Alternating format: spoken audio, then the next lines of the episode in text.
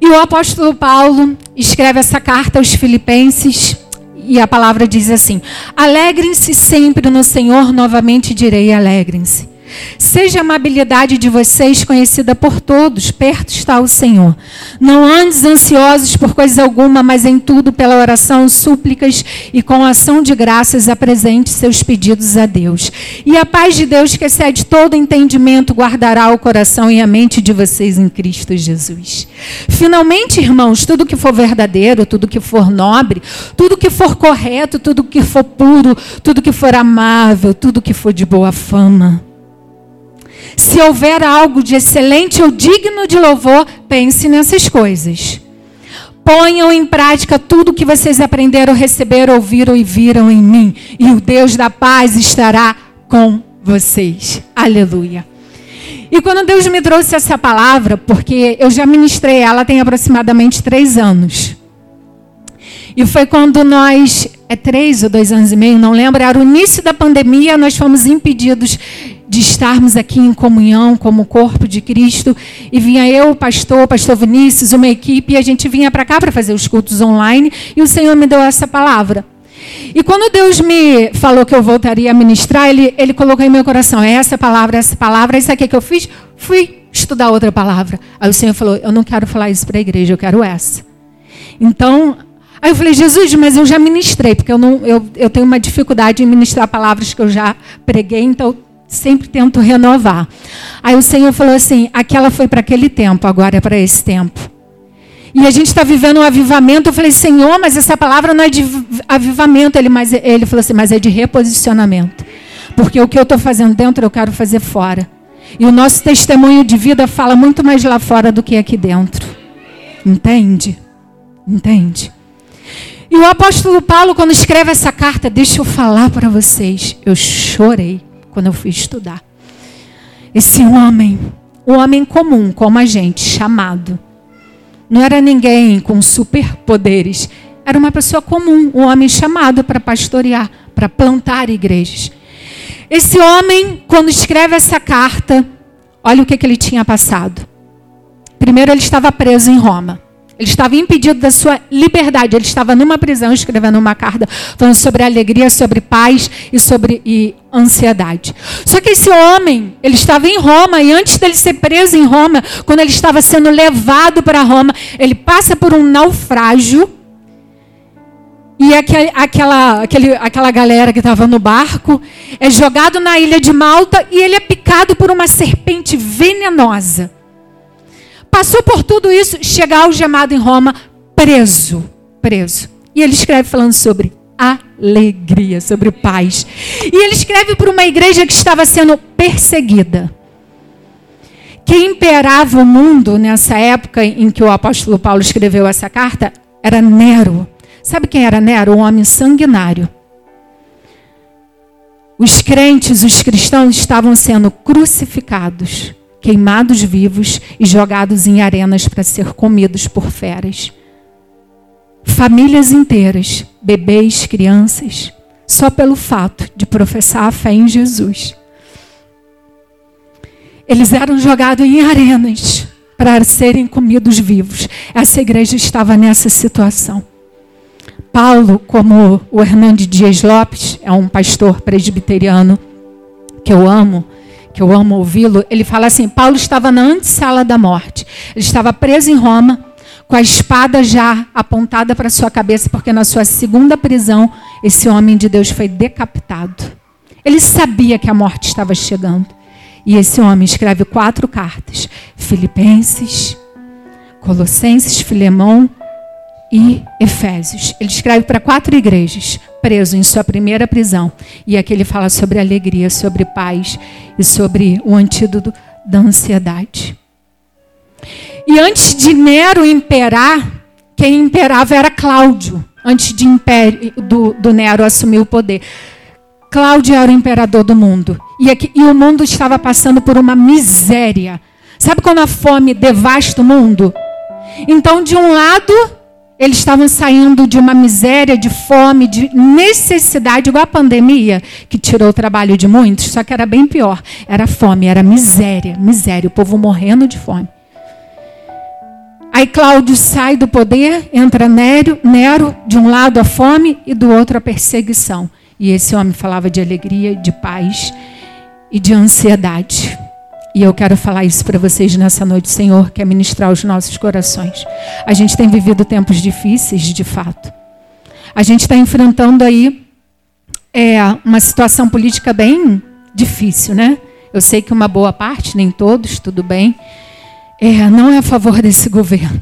E a igreja está caminhando para a perseguição. Para a perseguição. E a gente precisa se preparar. Se preparar para sermos pessoas fortes, que estarão de pé para enfrentar aquilo que está por vir. Independente das circunstâncias, a alegria e a paz do Senhor será conosco. E, o, e o Paulo, o apóstolo Paulo fala assim para essa igreja: ou oh, alegrem-se, outra vez vos digo, alegrem-se no Senhor. A nossa alegria não vem de circunstâncias. A nossa alegria está no Senhor. Paulo estava falando para aquela igreja e falar para nós nessa noite: a alegria de vocês não está ligado ao que vocês estão passando, mas está no Senhor, na promessa que Ele te fez, na vida eterna. Paulo diz que se a nossa esperança em Cristo for somente nesse mundo, nós seremos os mais, nós somos os mais miseráveis de todos os homens. A alegria que o apóstolo Paulo fala é a alegria que vem do Senhor. Eu não sei o que você está passando nessa noite. E tem situações que nos traz tristeza mesmo. E há uma diferença entre ser feliz e estar feliz. Estar é um estado. E você vai enfrentar algum momento que vai te trazer tristeza. Semana retrasada, quando eu assisti a reportagem, que aquele homem que invadiu aquela creche, matou aquelas crianças de forma brutal, eu lembro que eu chorei copiosamente por horas. E eu fiquei o dia todo com aquela angústia, com aquela tristeza no coração e orando por aquelas famílias. É um estado. Há uma diferença entre ser e estar. A sua alegria precisa estar aqui dentro. Independente do que você está passando, você sabe que é um estado. E que você vai colocar a sua esperança no Senhor, na promessa que Ele te fez. Eu não sei como você chegou aqui nessa noite. Mas coloque tua alegria no Senhor, porque é a vontade de Deus que o povo dele seja alegre. Por muitos anos, a gente teve aquela visão que crente tem que ser carrancudo, cara fechada, triste. E muitas pessoas chegam aqui na igreja e falam: essa igreja não é para mim, não. Eles assoviam, são muito, muito felizes, né? Então esse lugar não é para mim, porque acham que crente tem que ser triste. Gente, olha só. Sermão do Monte, Jesus senta para ministrar. O que, que ele começa falando? Bem-aventurado, feliz é o homem. Há um desejo de Deus que a gente seja feliz. O livro de Salmos, primeiro livro de Salmos, Salmo 1, dá o mapa da felicidade. Ali, ali te mostra como que você faz para você ser feliz. Você encontra a felicidade ali. Está no coração de Deus que seu povo seja feliz. Mas você só vai ser feliz se você colocar o seu coração no lugar certo. Alegrai-vos sempre no Senhor. Outra vez vos digo: alegrai-vos. Seja a amabilidade de vocês conhecida por todos, perto está o Senhor. Gente, amabilidade eu falei que eu ia falar de conselhos práticos, tá? Para que você viva uma vida que testemunha Jesus. A amabilidade fala de gentileza, de amor, de paciência. Seja amabilidade, o amor de vocês, a paciência, a generosidade, o cuidado, o carinho conhecido por todos. Perto está o Senhor. É muito fácil a gente chegar no trabalho, ser legal com os amigos do trabalho. Encontrar os amigos de vez em quando, sentar, conversar. Ah, que pessoa amável, como é gentil. E aqui na igreja, mole, né? Amar, abraçar. Só que a palavra de Deus diz que a nossa amabilidade, amor, paciência, cuidado, enfim, precisa ser conhecida por todos. E, e, e quando eu li isso, eu falei, Pai, e dentro dos nossos lares? Quem é você? Quem é você? Conhecida por todos, porque perto está o Senhor. O Senhor está pertinho de você. Ele sabe quem é você e quem é você dentro da tua casa. Porque quando a gente chega em casa, a gente tira a nossa máscara, né? Da alegria, do amor. E nós mostramos quem nós somos. Como eu disse hoje à noite de reposicionamento. Você já parou para pensar, os casais aqui? Teu cônjuge a tua esposa, teu esposo, escolheu você para passar o resto da vida. Às vezes eu olho para esse homem lindo ali, nosso pastor, e falo, cara, ele me escolheu para passar o resto da vida. Uau! E eu sei que ele me olha também assim, né, amor? Com certeza. O mínimo que nós temos que ter um com o outro, gente, é amor, é paciência. Só que a gente é de carne, tem dia que a gente não acorda bem. Eu sou, meu temperamento é colérico, tá? Mas o Espírito Santo aqui, ó, trabalha firme. Né, Ju? Dando, dando as ferramentas que a gente precisa para estar tá assim, ó. Aí a gente tem um combinado, eu e ele. Olha só, meu amor, vamos combinar o seguinte: quando eu, quando eu não acordar bem, porque a gente é gente. É gente e a gente é de verdade, aqui não tem máscara, não. Quando a gente não acordar muito bem, o que, que a gente faz? A gente ora, toma um cafezinho, dá um beijinho e tchau. Vai, vai seguir teu rumo. Vai fazer alguma coisa. E se ficar junto, vai dar problema. Então a gente precisa ser inteligente, seja amabilidade. Eu vou ficar brigando, discutindo, sendo eh, mal-humorada, gritando, falando coisas desnecessárias. Cara, não estou legal hoje. Deixa eu orar, deixa eu ficar sozinha, respirar. Vai dar uma saída, depois volta. Seja a amabilidade de vocês conhecida por todos, principalmente dentro da tua casa. Quem é você dentro da tua casa? Porque teu testemunho de vida prega mais do que aquilo que você fala. É sua, suas atitudes. Papais, mamães, seja o amor de vocês a paciência, conhecida por teus filhos. E como que eu tenho exercido isso? Uau, como que eu tenho aprendido. É vocês respirar fundo, colocar as tuas necessidades de lado e o amor acima de qualquer coisa.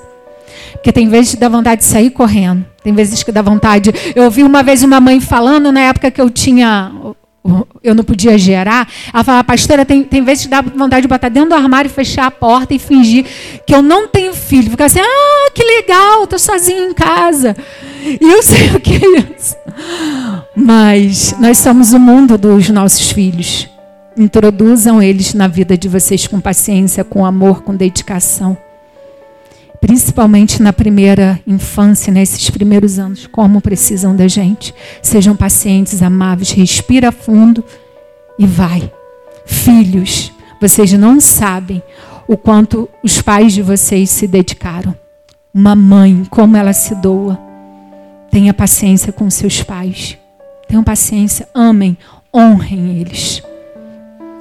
Não andem ansiosos por coisa alguma, mas em tudo, pela oração, súplicas e com ação de graças, apresente seus pedidos a Deus. Eu já estou terminando, mais 15 minutos. Não andem ansiosos por coisa alguma. Nós somos a geração mais ansiosa que existe. Eu penso que a ansiedade sempre existiu, né? Porque Jesus falou sobre a ansiedade, o apóstolo Paulo aqui está falando sobre a ansiedade. E o que é ansiedade, gente? Ansiedade é como se estivesse é, sendo, como alguém estivesse arrancando o seu ar. Fala de estrangulamento. É você não conseguir respirar. Quem já teve crise de ansiedade, eu conheço muitas pessoas que já foram até parar em, em hospital, fala que chegaram no hospital, uma amiga minha conta, ela fala que ela respirava e falava: Eu vou morrer, eu não estou conseguindo respirar. E o médico falou assim: Calma, você está bem, está tudo bem, tudo bem. Ansiedade, ela te arranca o ar, ela te impede de tomar decisões racionais. Porque você está tão preocupado, tão. Ai, meu Deus, meu Deus, meu Deus, vai acontecer, vai acontecer. E bem provável que não aconteça aquilo que você teme. Oh, Jesus, eu sei. É bem provável que não aconteça. E o apóstolo Paulo fala assim: olha, não andeis ansiosos por coisa alguma é por nada, não é por uma coisa ou por outra. É por nada. Não andeis ansiosos por coisa alguma. Aí ele vem dando aqui o remédio, o antídoto. Gente, quem está passando por ansiedade? Precisa levantar a mão, não, porque eu creio que todo mundo vai levantar a mão. Ou se tu não está passando, em algum momento já passou. Se a gente for honesto, a gente vai falar a verdade. Quem nunca passou por ansiedade? Ah, pastor, eu nunca passei por ansiedade. Eu, eu duvido da tua honestidade. Em algum momento, não estou falando crise de ansiedade, tu ficou ansioso em algum momento da vida. Só que se você percebe que você está indo por esse caminho, a palavra de Deus nos ensina, nos dá o antídoto contra a ansiedade. Aí vem falando assim, ó. Mas por meio de oração, súplicas e com ação de graças apresente seus pedidos a Deus. Oração aqui, no grego, fala de adoração. Olha o passo a passo. Estou ansiosa, não sei o que fazer. O que, que eu faço? Me chego a Deus e falo assim: Deus, adoração. Tu é grande, tu é poderoso. Tu deu teu único filho por amor a mim. O Senhor me escolheu, me deu um propósito de vida. Deus, o Senhor já fez tanto por mim no passado. O Senhor enviou provisão, o Senhor fez milagres, o Senhor salvou minha família. Deus, o Senhor nunca me desamparou. É adorar Ele. Não porque Ele precisa ser adorado, mas para você trazer para a sua consciência, para o teu coração, para as tuas emoções, quem Ele é. Está aqui o caminho. Lembra quem o Senhor é. Traga, traga a memória quem Ele é. Tu é grande, é poderoso. Vocês têm noção que Ele deu o único filho dele por amor a nós, Ele te escolheu, Ele te ama tanto e Ele é Pai. E você imagina um pai negando ajuda a um filho? Um pai amoroso, porque Deus é amor. Adora Ele, traga a memória quem Ele é. Aí depois vem falando assim: pela oração, adoração e súplicas, aí você precisa entrar com a honestidade do teu coração. É tão bom quando a gente lida com alguém honesto, né? Há sempre combinados entre eu e o pastor. Honestidade. Cara, não tem rodeio, não. É ser honesto, é olhar no olho e falar a verdade. E não é tão bom quando a gente tem uma amiga que é honesta. Ou, oh, aqui, não tá legal isso não, cara. Ó, segura a tua onda, porque não faz isso que não tá legal.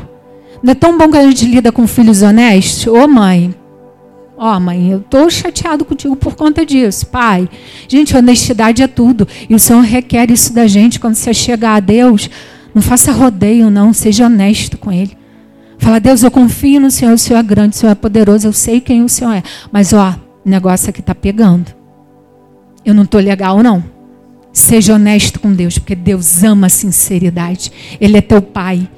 Ele quer olhar no teu olho e ouvir a verdade do teu coração. Você adorou, você foi honesto com ele, você falou o que você está passando. Aí sabe o que, que você faz? Você agradece. Ação de graças. Você agradece. Agradece por aquilo que ele já está fazendo, ainda que você não veja. Ele está fazendo, ele liberou palavra do céu a teu respeito. Fala, Senhor, olha só, isso está me preocupando, mas eu creio que o Senhor já deu ordem a teus anjos a meu respeito, e o Senhor está me respondendo, o Senhor vai fazer. Agradeça, seja grato, ainda que tu não veja.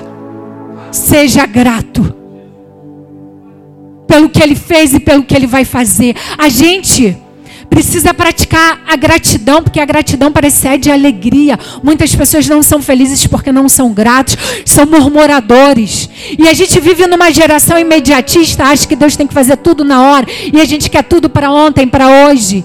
E as redes sociais estão tá roubando nossa alegria, porque a gente vê alguém bem, né? Porque ali é tudo verdade, rede social é tudo verdade. Aí a gente vê um amigo, uma família lá viajando, aí bate aquela tristeza no coração. É, você sem dinheiro, doido para viajar, vendo a galera viajando. Que a gente é uma geração imediatista. E a gente precisa praticar a gratidão, olhar pelo que nós temos, para o que nós temos e pelo que o Senhor fez. Eu ouvi uma, uma ministração, é do Bob Pearson, Pearson, não sei pronunciar direito. Nos anos 90, esse pastor ele vai na Ásia e ele entra num leprosário, onde tinha pessoas cheias de lepras.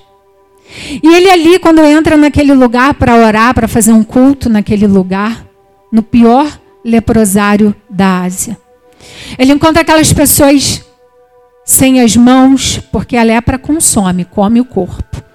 E ele conta que quando ele entra nesse lugar, ele encontra uma mulher. A boca dela já não existia mais, os lábios, os dedos não existiam. Ela estava toda comida de lepra. Comida. Moribunda, só esperando a morte chegar. E ali, quando eles fazem aquele culto, ela fala assim: Pastor, tem como a gente cantar um hino de gratidão a Deus? Eu preciso cantar um hino aqui de gratidão a Deus. Ele fez tanta coisa por mim. Ele me deu a salvação. Agora eu não, eu não ando mais nesse mundo perdida. Eu tenho esperança, porque há uma vida eterna me esperando. Há um lugar separado para mim, eu fui escolhida. Uma mulher toda comida de lepra, cantando louvores de gratidão ao Senhor, porque ela tinha a plena convicção da salvação. Cara, nós encontramos a salvação. Por que, que a gente murmura? Por que, a gente quer tudo para ontem? Por que, nós somos ingratos? Você chegue a Deus em gratidão. Porque quando eu vejo essas coisas, eu falo, Senhor, oh Senhor, me quebra, me quebra, quebra meu vaso e faz de novo, porque eu preciso tanto aprender contigo, aprender com essas pessoas que, que praticam isso. Geração imediatista. Seja grata ao Senhor. Essa mulher só queria cantar um hino de gratidão pela salvação. Moribunda, esperando a morte chegar, comida, toda cheia de coceira, de dores, e querendo agradecer ao Senhor pela salvação. Praticar a gratidão. E há uma promessa para quem segue esse caminho. Há uma promessa da parte de Deus. Olha só. Eu já estou terminando. E a paz de Deus, que excede todo entendimento, guardará o coração e a mente de vocês em Cristo Jesus. Uau! Sabe o que, que Deus está falando para você? Olha só, se você se achega a mim, em adoração, em honestidade, agradecendo pelo que eu fiz e pelo que eu vou fazer, eu tenho uma promessa para você. A paz de Deus, que excede todo entendimento, guardará o teu coração e a vossa mente em Cristo Jesus. Essa palavra guarda, sabe o que, ela remete no grego? Sabe qual é o significado dela? Uma guarda celestial. Sabe qual é a promessa de Deus para você? É que ele vai liberar anjos do céu, uma guarda celestial, guardando o teu intelecto, que é a tua razão, e os teus sentimentos, que é o teu coração em Cristo Jesus. E as pessoas vão olhar para você e vão falar: mas como que ele está conseguindo? Como que ela está conseguindo? Como que a Júlia está conseguindo? É a paz de Deus que excede todo entendimento. Que está guardando o coração, os, os, sentimentos, as emoções, a razão, que faz você caminhar pela fé, que faz você ser um testemunho vivo daquilo que Deus está fazendo na tua vida. Essa paz guardará o teu coração e a tua razão em Cristo Jesus. Receba essa promessa nessa noite.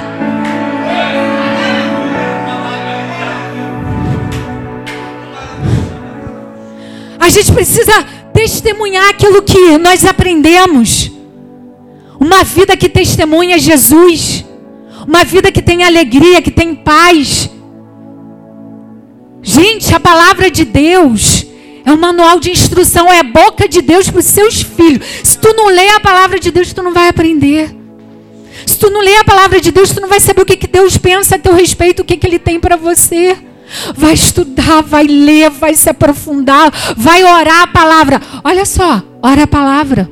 Quando, quando eu li esse versículo, eu li um livro que mudou minha vida, mudou minha história. Esse livro é um livretinho que se chama Oremos. Foi o, um pastor chamado Atmani que escreveu esse livro. É um livretinho pequenininho. E eu li, eu li uma frase que esse homem escreveu nesse livro que ele falou assim: a oração, ela é como se fosse trilhos preparando uma estrada para que a locomotiva, que é a vontade do Senhor venha e se estabeleça. Sabe quando tu prepara o caminho para o Senhor? É quando você ora. A palavra de Deus diz, Deus disse, os céus são os céus do Senhor, mas a terra ele deu aos filhos dos homens. Deus não quebra princípio. Essa terra esse lugar onde nós estamos, o Senhor nos deu. E ele não quebra princípio. Sabe o que, é que ele espera de você? Que você se posicione em oração para que ele cumpra a vontade dele. Na tua família, na tua casa, na igreja que nós fazemos parte. Se a gente não ora, não tem resposta de Deus. Você prepara o caminho quando você ora. Você está enfrentando ansiedade, você está passando por uma situação difícil. Cara, vai para a palavra. Ora a palavra. Senhor, a tua palavra diz que se eu te adorar, se eu for honesta contigo, se eu orar, se eu te suplicar e se eu te agradecer, por aquilo que o Senhor vai fazer, a paz que excede todo entendimento vai guardar os meus sentimentos e a minha razão. Ora a palavra, não tem como Deus não te responder, porque é Ele falando. Se é Ele falando, Ele responde. Ora a palavra de Deus. finalmente, irmãos, para fechar, tudo que for verdadeiro, tudo que for nobre, tudo que for correto, tudo que for puro, tudo que for amável, tudo que for de boa fama, se houver algo de excelente ou digno de louvor, pensem nessas coisas. Nós somos resultados daquilo que nós pensamos. Provérbios fala: assim como você pensa na sua alma, você é. Assim você é. Você não está gostando de quem você é? Muda teus pensamentos, porque você é o resultado daquilo que tu pensa na tua alma aquilo que tu fala a teu respeito. Você é esse resultado.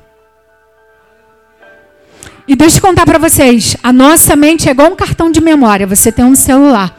Você enche teu celular de vídeos, de fotos, vai chegar uma hora que tu vai receber uma mensagem. Memória cheia. Sabia que tua mente é assim? Gente, é um esse aqui é um cartão de memória. Cara, se tu fica carregando traumas, coisas que aconteceram no passado, tu fica remoendo isso.